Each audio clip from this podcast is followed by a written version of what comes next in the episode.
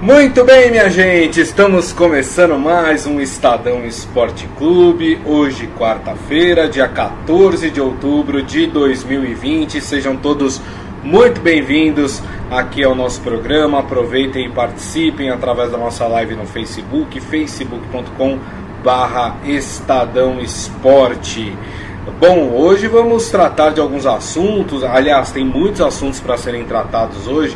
Vamos falar da segunda vitória do Brasil nas eliminatórias sul-americanas. Um jogo, vamos dizer assim, cheio de polêmicas envolvendo VAR. A gente vai falar mais sobre cada lance. Neymar se tornando o segundo maior artilheiro da seleção brasileira, né? A gente vai falar também dessa importância do Neymar para a seleção. Além disso, temos Copa do Brasil hoje. É, rapaz, tá achando que, que Copa do Brasil tinha sumido no mapa? Não, temos Copa do Brasil. E olha, rapaz, tem muita gente achando que é jogo que pode, sei lá, pintar demissão de técnico. Será? Eu acho que não.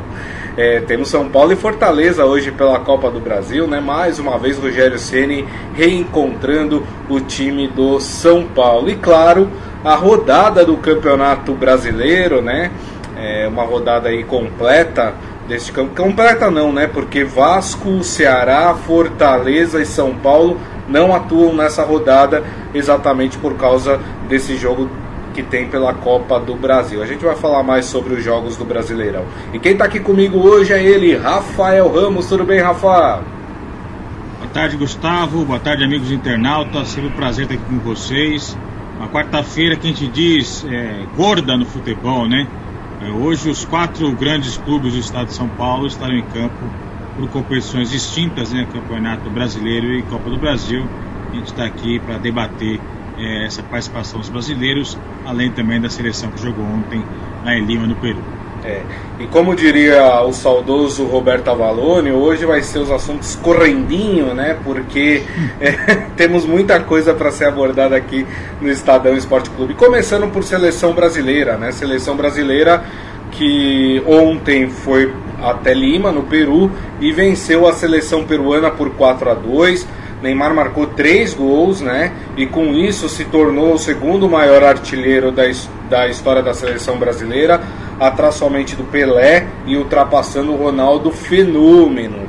Agora, foi um jogo cheio de polêmicas do VAR. Eu, particularmente, é, para mim, o único lance ali que talvez desse para questionar o VAR seria o segundo, o segundo pênalti marcado para a seleção brasileira aquele em cima do Neymar. É, não sei, não, não, tive que me esforçar muito ali para ver pênalti é. naquele lance. Mas e aí, Rafa, fala um pouco do jogo aí, o que, que você achou?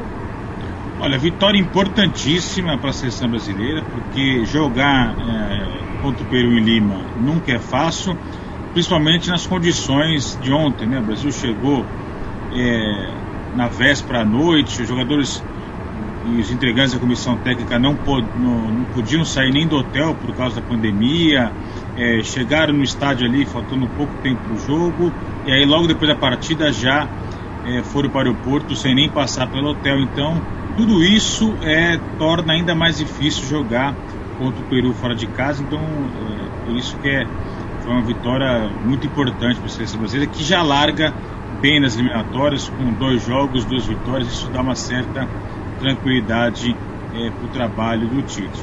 É, em campo, grande destaque, o Neymar, três gols, é, atingindo aí uma marca expressiva, né, ultrapassando o Ronaldo Fenômeno, então de fato isso é muito importante.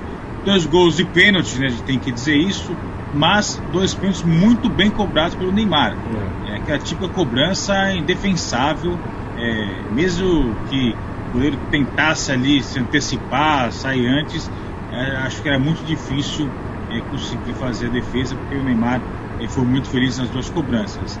É, arbitragem polêmica. É, hoje, os principais jornais do Peru é, tratam é, da, relação à arbitragem de maneira muito crítica, é, usando palavras fortes para se referir à arbitragem. Então, no Peru há uma grande indignação com relação à atuação do árbitro, mas eu concordo com você, Gustavo é, o, o, aquele lance do pênalti em cima do Neymar, aquele realmente é questionável. a bola cruzada na área, ali o Neymar tenta disputar a bola, é, tromba com o defensor, cai no chão e o juiz marca pênalti. É, mas acho que nos outros lances considerados aí decisivos, capitais é, para a partida, eu não vejo é, que o árbitro tenha errado. Inclusive na expulsão é, do jogador é, do Peru, né, que deu uma cotovelada, foi uma expulsão justa. Com certeza. ele consultou o VAR, né, na, na hora dentro do, do jogo ali em campo, ele deu cartão amarelo porque ele viu de fato ali que foi um lance mais ríspido, e aí depois foi conferir no VAR, e aí cancelou o amarelo e deu vermelho direto para o jogador do Peru. É, mas acho que, independentemente da arbitragem, é, Brasil teve uma boa atuação, segura, é, saiu atrás no placar, conseguiu a virada é, e destaque aí individual para o Neymar com esses três gols que eu coloco aí nessa lista de artilheiros só atrás do Rei Pelé. Exatamente. É, concordo com você. Acho um exagero as, as, reclamações da arbitragem. Acho que o único lance que dá para contestar por parte do Peru, que aliás bateu bastante, viu? Esse time do Peru, brincadeira, viu? O, o Adi Armando é, falou que, que ele achou o time do Brasil leve no segundo tempo, que ele gostou. Eu só não gostei do começo do segundo tempo. Achei que o Brasil ficou é, muito atrás, né? O, o, o que deu ao Peru a chance de marcar é, o, o, segundo gol. Tudo bem, numa infelicidade, né? A bola desviou ali no jogador brasileiro, mas enfim, deu oportunidades do Peru marcar o segundo gol. É, o Brasil que volta a campo agora pelas eliminatórias da Copa do Mundo, na, só em novembro, né? No dia 13 de novembro. É, aliás, é uma sexta-feira antes do primeiro turno das eleições municipais, né? Porque o primeiro turno acontece no dia 15 de novembro, né? Sim. E o Brasil joga na sexta, dia 13, uh, no Morumbi, contra a Venezuela às nove e meia da noite. Ó, pelo que eu tenho visto da Venezuela jogar, é barbado esse jogo, hein? É, dá pro Brasil aí emparelhar três vitórias seguidas, hein, Rafa? Esse jogo, é, a princípio, estava marcado para ocorrer em Brasília, no estádio é, Mané Garrincha, mas é, a CBF optou pela mudança para São Paulo, vai ser no estádio do Morumbi, é, por causa da pandemia também, por questão de voos.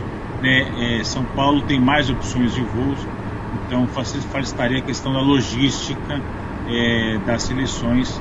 Esse jogo vai acontecer no estádio do Morumbi. Brasil super favorito, é, Venezuela de fato é um time fraco. É, eu só não acho que a Venezuela é pior do que a Bolívia. É, hoje a Bolívia é a pior seleção é, do continente. O Brasil estreou goleando por 5 a 0 e não deve ter grandes dificuldades para. Mas endureceu ontem para a Argentina, hein, Rafa? Tudo não, bem? É La, La Paz, La Paz né? né? La é. Paz é outra história ali, né?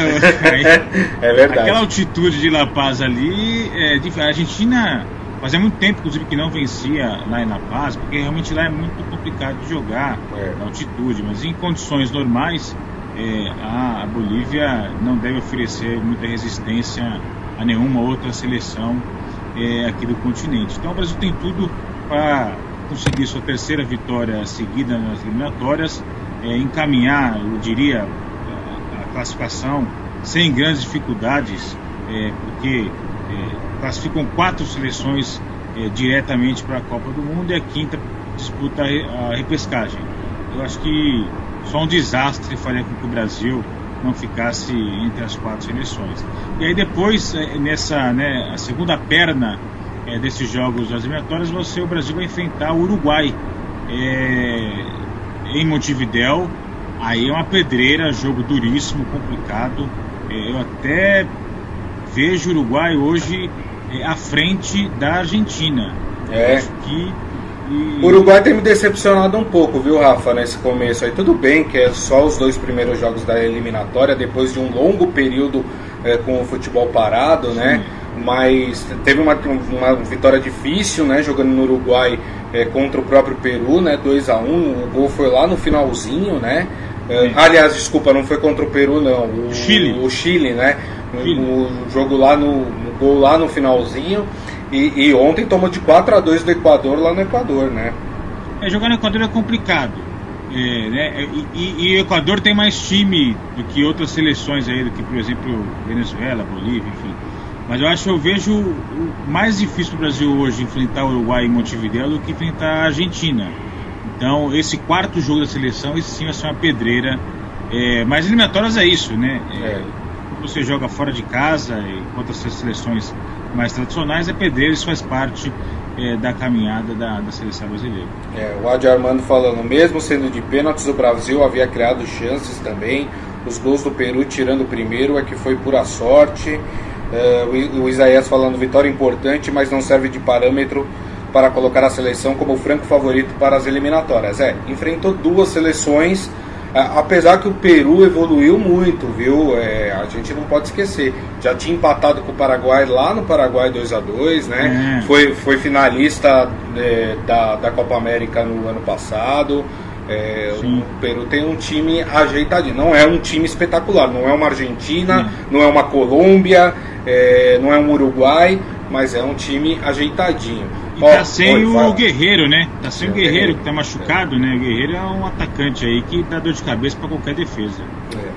Ó, outros resultados de ontem das eliminatórias, né? A Argentina venceu a Bolívia em La Paz 2 a 1, Equador 4 a 2 no Uruguai, como eu falei.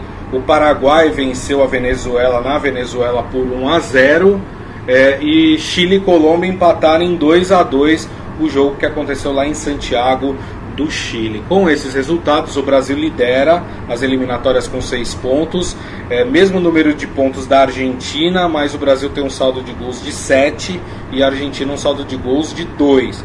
Depois vem Colômbia com 4, Paraguai também com 4, Equador com 3 e Uruguai com 3. Hoje o Equador estaria fora da Copa do Mundo, né? Mas claro, tem muita eliminatória ainda pela frente. Aí o Uruguai é o sexto colocado uh, nas eliminatórias. Bom, Rafa, mudando de assunto, né? Voltando aqui para nossa realidade, para o nosso sofrido futebol brasileiro, vamos falar de Copa do Brasil, né? As oitavas de final da Copa do Brasil que começam hoje com o jogo entre Fortaleza e São Paulo. A primeira partida acontece no Ceará, a segunda partida acontece uh, no, no Morumbi. Né? Esse jogo hoje às 7h15 da noite, é, mais um reencontro entre São Paulo e Fortaleza. É bom lembrar que o São Paulo, com o Rogério Ceni no comando de outra equipe, nunca perdeu para o Rogério. Né? É, como é que a gente pode classificar esse jogo? É pedreira para o São Paulo? Dá para o São Paulo voltar com um bom resultado, Rafa? É, o São Paulo enfrentar o Rogério Ceni como treinador não é mais tanta novidade assim, né? Já ocorreram outros é, confrontos. É, mas sempre é um jogo especial, né? O São Paulo é considerado por muitos, o Rogério Ceni é considerado por muitos é, o maior ídolo da história do São Paulo, de fato como goleiro conquistou é, tudo que era possível pelo São Paulo, menos a Copa do Brasil, né? A Copa do Brasil é um título que falta ao São Paulo. Eu acho que vai ser um jogo difícil, complicado, viu?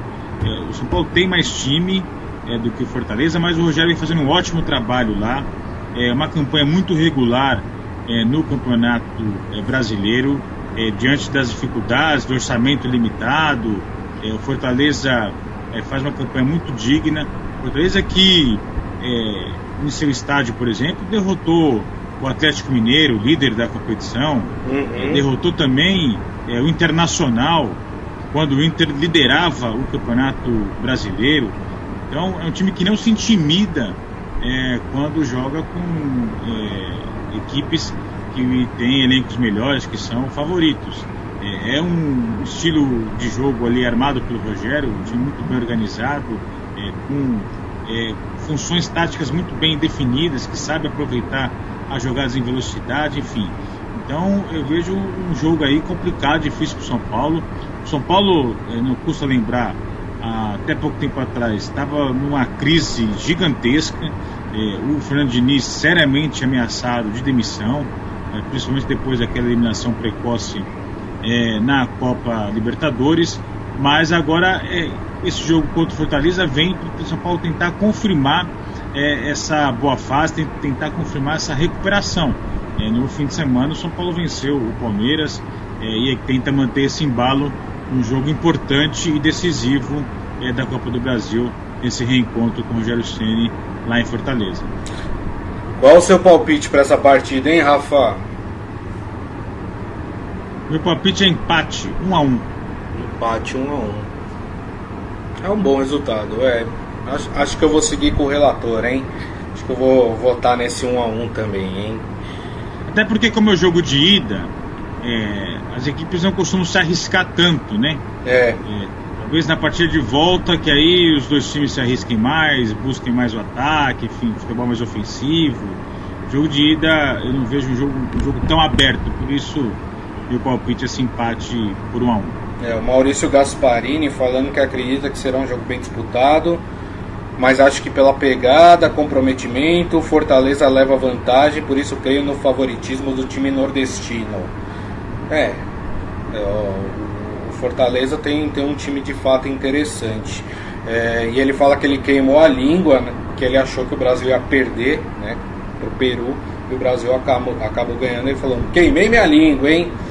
O Adi Armando também acho que vai ser empate, que tá com cara de empate esse Fortaleza e São Paulo. Muito bem, amanhã a gente fala mais sobre essa partida. Vamos mudar então, mudamos a chavinha agora, vamos para Campeonato Brasileiro. Aliás, deixa eu só fazer um adendo aqui, uma coisa que eu achei um absurdo. O Flamengo ontem jogou é, num jogo atrasado com o Fortaleza, né? Foi um jogo até emocionante. Flamengo. Goiás. Goiás, desculpa. É, ganhou no, no final da partida com o gol do Pedro, né? É, encostou ali na liderança, está com o mesmo número de pontos do Atlético Mineiro. É, agora, na hora que eu olhei a tabela e vi que o Flamengo vai jogar de novo amanhã. Como assim? Tem um dia de diferença de um jogo para o outro. Gente, não é possível. O Flamengo tem uma maratona aí, é, pelos próximos nove dias, contando desde ontem, né? É uma sequência grande de jogos, é, calendário super apertado do Flamengo, que está na Libertadores, né? Que está na Copa do Brasil, tem o Campeonato Brasileiro, enfim, o calendário apertado é, do Flamengo que teve aí partidas reajustadas é, é um teste duro aí para esse elenco comandado pelo Domenech Torren que vai ter que usar peças, né? Vai ter que usar o banco, vai ter que usar a garotada. A garotada base que fez bonito, né? Naquela partida é, contra é, o Palmeiras, mas essa sequência ele vai ter que é, mesclar, misturar é, para o Flamengo não ter problemas físicos. É, eu, eu sinceramente acho um absurdo. Aí eu fui olhar o Goiás, o Goiás vai jogar na sexta. Por que, que não colocou o Flamengo para jogar na sexta? Ah, mas aí o Flamengo tem um jogo contra o Corinthians no domingo, que seria o jogo da TV. Paciência, amigo. Né? A gente tá falando aqui de, de, de saúde de atleta. Jogo, aí eu vi que o Goiás vai jogar só na segunda-feira. Ué, botava o Flamengo para jogar na sexta e na segunda, amigo. Hum. Né? Não dá, é, sabe? É, sei lá. Enfim. Enfim. Uh, bom, vamos falar então a rodada de hoje, né? A 16 sexta rodada ela começa às seis da tarde com um jogo envolvendo já um time paulista, o Palmeiras, que enfrenta em casa o Curitiba. E o Palmeiras com uma pressão do tamanho de um caminhão nas costas, né? É, por causa da derrota contra o São Paulo, o São Paulino pedindo, o São Paulino o palmeirense pedindo aí a demissão do Vanderlei Luxemburgo, Rafa. E aí? Olha, jogo que o Palmeiras não pode vacilar.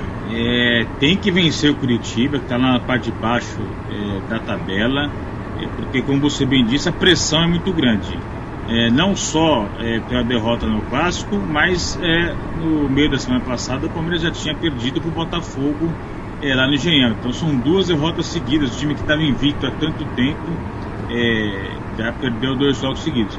O Palmeiras que não vem jogando bem, né? Palmeiras que estava invicto, mas estava mais empatando que ganhando é, que quando jogava é, em casa não conseguia ser superior em relação aos adversários, não conseguia pressionar. É, e aí vieram duas derrotas seguidas que pressionam demais o técnico Vanderlei Luxemburgo. É, mas a avaliação dentro do Palmeiras é que, é, pela experiência do Luxemburgo, pelo currículo que ele tem, é, ele nesse momento ainda é o melhor nome para poder tirar o time dessa situação e, sobretudo, usar a garotada da base. Palmeiras tem é, esse, esse compromisso, essa necessidade né, de usar os garotos da base. O Luxemburgo vem fazendo isso, alguns garotos vêm se destacando, né? Patrick de Paula, Gabriel Menino, Gabriel Veron. É, então, é, o entendimento é de que é, um técnico, um, um estofo do Luxemburgo é, seria o indicado para colocar essa garotada e, e, tentar tirar o Palmeiras desse mau momento que o clube vem enfrentando. Palmeiras que também sofre com desfalques, né?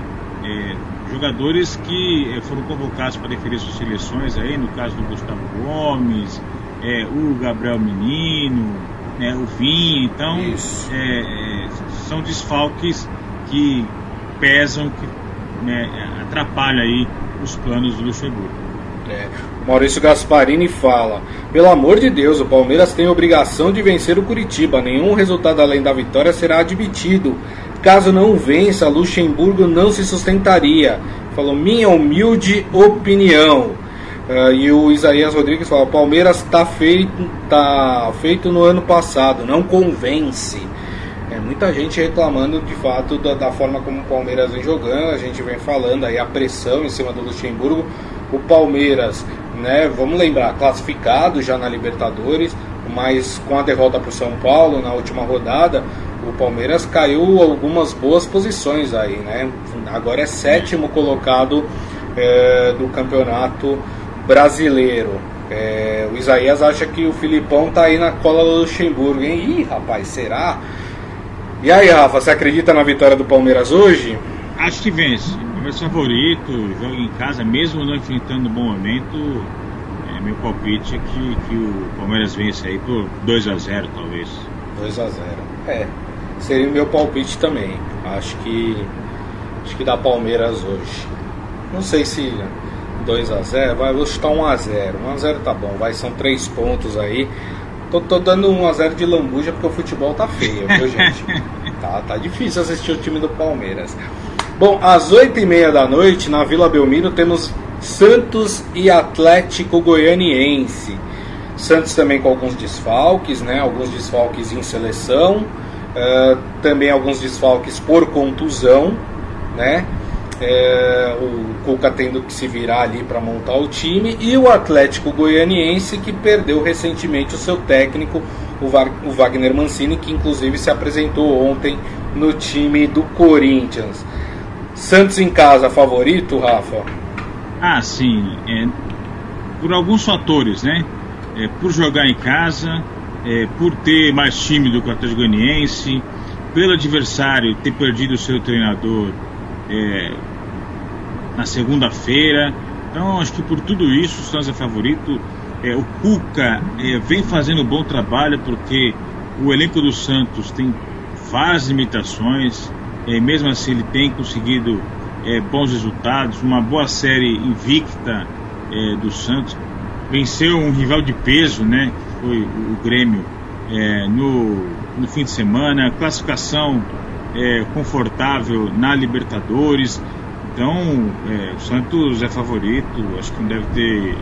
Se tudo ocorrer dentro da normalidade, não deve ter grandes problemas para vencer o Atlético Goianiense hoje na Vila Belmiro. Qual o seu palpite para esse jogo, Rafa? 3x1. 3x1? um bom resultado. Eu vou dar uns 2 a 0 aí. Vai ter gol do Marinho, isso eu sei. isso eu tenho certeza. É, acho que vai ser 2 a 0 aí. Placar um pouquinho menor. E aí nós vamos pro jogo que mais promete nessa rodada, hein? Tô falando dos times paulistas, obviamente, né? É, deixa eu só passar aqui o Adi Armando falando que acha que vai ser 2 a 1 pro Palmeiras, tá? Só para registrar aqui o placar dele. É, mas a gente vai falar do Corinthians, o Corinthians que está no Paraná, joga hoje às nove e meia da noite na Arena da Baixada contra o Atlético Paranaense. Ih, rapaz. E esse é um jogo que, que não dá nem pra gente fazer qualquer tipo de análise, porque o Wagner Mancini chegou ontem, né? Quer dizer, é. não, treinou nada com o time, né? Só foi aquele, aquela resenha, aquele papo com os jogadores e vamos pro jogo, né? Vamos embora, é. é, que a coisa vai ser assim. Eu achei interessante ontem na coletiva do, do Mancini, até nossos amigos aqui, o próprio Adiamando, o Isaías, se eu não me engano, também falaram sobre isso, do discurso dele, que é o que ele falou que o técnico tem que se adaptar ao time. Muita gente entendeu isso como vai voltar ali ao time ser o que era com o Carilli, o que era com, sei lá, com o Mano Menezes, aquele time mais reativo, né? Priorizando mais a sua defesa e saindo nos contra-ataques. Você teve também essa percepção, Rafael? E o que, que você acha do Corinthians voltar a esse estilo? Olha, é, na entrevista coletiva ontem do Mancini, ele estava muito consciente da onde ele estava é, chegando, e, qual ambiente que ele estava encontrando e a situação que ele tinha pela frente. Então me pareceu ali um discurso muito é, consciente do Mancini. E o Brisa, é, ele chega num clube do tamanho do Corinthians, é, na zona de rebaixamento. Pressão é muito grande. É, o peso do Corinthians estar na zona de rebaixamento é muito grande. Então, nesse primeiro momento, não tem muito o que fazer. É não inventar, é um esquema tático conservador, é como diz na gíria de futebol, né, proteger a casinha é. e buscar ali um gol é, no ataque, sem se expor muito, é, sem inventar, sem querer inovar, é, pelo pouco tempo de trabalho, passar ali para os jogadores é, orientações simples, é, de fácil entendimento, porque se ele chega tentando mudar muito, se ele chega tentando implantar é, ideias aí que possam causar qualquer tipo é, de confusão na cabeça dos jogadores, ele vai começar a perder, acumular derrotas e a situação só vai piorar, a pressão só vai aumentar. Então, é, eu sei que o Corinthians tentou, com a contratação do Thiago Nunes, mudar aquele estilo que não quer dizer que isso estava errado, não. Sim. É, Coisa foi super vencedor com o Carilli, campeão paulista, campeão brasileiro, mas é um estilo que se mostrava desgastado, um estilo que não estava mais dando resultado. Tentou mudar com o Thiago Nunes e não acertou, é, foi demitido. Aí veio o Coelho, de maneira interina ali, também tentou fazer alguma coisa e não conseguiu. Então, o Mancini, que apesar da idade, né, 53 anos, é, não é velho, mas é um técnico experiente, já rodou, passou por muitos clubes, clubes grandes, clubes médios, é, passou pelo exterior. Então ele sabe exatamente onde ele está e sabe que diante da pressão, o ideal é ser cauteloso, é jogar ali fechadinho para garantir a vitória que é o que o Corinthians precisa agora. Jogar um futebol mais ofensivo, um futebol que agrade mais aos olhos do torcedor, isso fica aí num segundo momento. É verdade. O, o Adi Armando até falando aqui, ele acha que vai ser 1x0 pro Corinthians. É, e ele falou, jogou, é, jogou tantos anos assim, né, dessa maneira mais reativa, né, que a gente falou, tá enraizado, é mais fácil readaptar. E o Isaías fala, vamos admitir, o Corinthians quando jogava estilo humano Carilli, o time era mais respeitado. É, o Corinthians conseguia mais resultados, né, com, com, com esse estilo de jogo, né. Aí tentou uma mudança com o Thiago Nunes, não deu certo, a gente não sabe se, se pela, uh, vamos dizer assim, a deficiência do seu elenco, né? Que não tinha jogadores à altura para fazer um, um esquema é, mais ofensivo, ou mesmo por falta de habilidade do técnico ali no comando do time, né? Agora, Rafa, falando desse jogo contra o Atlético Paranaense, você acha que a chegada do Mancini pode dar um ânimo novo e o Corinthians conseguiu um bom resultado hoje contra o Atlético? Olha, é, não é só a chegada do treinador que dá ânimo novo para o elenco. Né? Ontem, por exemplo, vi a notícia que o Corinthians está com dois meses de salário atrasado para o é. elenco. É, dinheiro na conta também dá ânimo novo para o elenco, viu? Verdade. Então, é, o, o, você falava aí dos motivos da saída do Thiago Nunes. É, não é um só, não é só o técnico, não é só o elenco, não é só financeiro, é, é um pouco de tudo. Você vai juntando tudo isso, teve a pandemia no meio, enfim. Você junta tudo isso e de fato o trabalho dele não deu certo. Então o, o Mancini chega para recuperar esse elenco, para recuperar é, o futebol dos jogadores. É, como eu disse, deve nesse início optar aí por um sistema mais conservador, mais cauteloso, sem querer inventar muito. É, e talvez isso seja de fato o que o Corinthians precisa nesse momento, fazer o feijão com arroz bem feito é, sem tentar, por exemplo, uma saída de bola como aquela com o Cássio, que acabou resultando em pênalti e vitória para o Ceará no último fim de semana. Acho que dificilmente a gente vai ver isso acontecer é, no jogo de hoje. É, o Cássio não vai estar em campo, né, vai ter que cumprir suspensão. Sim.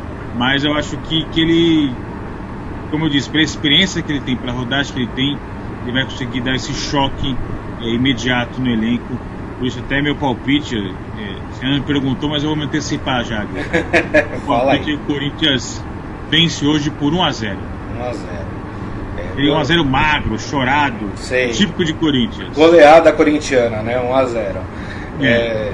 eu, eu vou chutar um empate aí nesse jogo aí. Acho que vai ser 1 a 1 essa partida. Bom, os outros jogos da rodada de hoje, ó, temos um Grêmio e Botafogo na Arena do Grêmio, temos Atlético Mineiro e Fluminense. Ó, o Fluminense do Maurício Gasparini aí, né, joga hoje contra contra o líder Atlético Mineiro. Teremos também Esporte e Internacional. E aí temos um jogo amanhã, né, que é exatamente aquele jogo que eu estava falando, Flamengo e Red Bull Bragantino. Muito bem. E assim, minha gente, nós encerramos o Estadão Esporte Clube de hoje. Agradecendo aqui mais uma vez. Ah, antes de encerrar, deixa eu dar uma notícia aqui. O Vasco, né, anunciou o técnico Ricardo Sá Pinto, né? Uh, que era técnico até pouco tempo do Braga, lá em Portugal. Né? Então, mais um técnico português no futebol brasileiro oficializou aí a sua vinda depois da demissão do Ramon. É um bom nome ou qualquer um que vir com o elenco que o Vasco tem é difícil dar um jeito, hein, Rafa? Olha, é uma aposta, né, É uma aposta dentro desse modismo que o futebol brasileiro está vivendo de técnicos portugueses. É, o Jesus é, deu certo no Flamengo, campanha espetacular no ano passado, mas o Jesualdo não deu certo no Santos. É.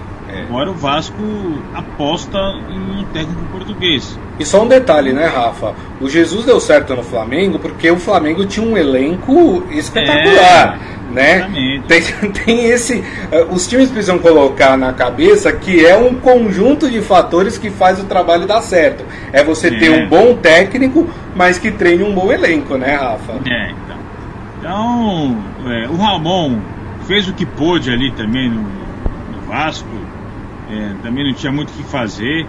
É, então o, o, Vasco está apostando agora é, no Ricardo Sapinto. É, vamos ver se vai dar certo ou não, mas é difícil fazer qualquer prognóstico, porque o elenco do Vasco tem suas limitações, enfim.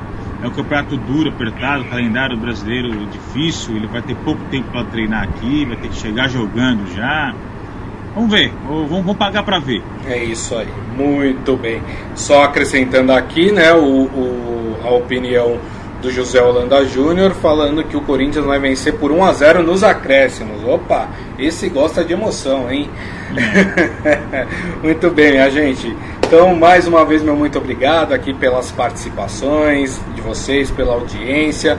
Agradeço também aqui ao Rafael Ramos. Obrigado, viu, Rafa? Eu que agradeço, sempre um prazer aqui participar do Estadão Esporte Clube. É, e amanhã estamos de volta. É isso aí, muito bem. E para vocês que estão aqui conosco, deixo aquele recado de sempre, né? Daqui a pouco a gente publica o nosso podcast, é, podcast do Estadão Esporte Clube. Você pode ouvir ou baixar pelo aplicativo de streaming da sua preferência. E amanhã, uma da tarde, estaremos de volta aqui com a nossa live no Facebook, facebook.com barra Estadão Esporte. Então, um grande abraço a todos, nos vemos amanhã. Tchau. Tchau, tchau, até amanhã.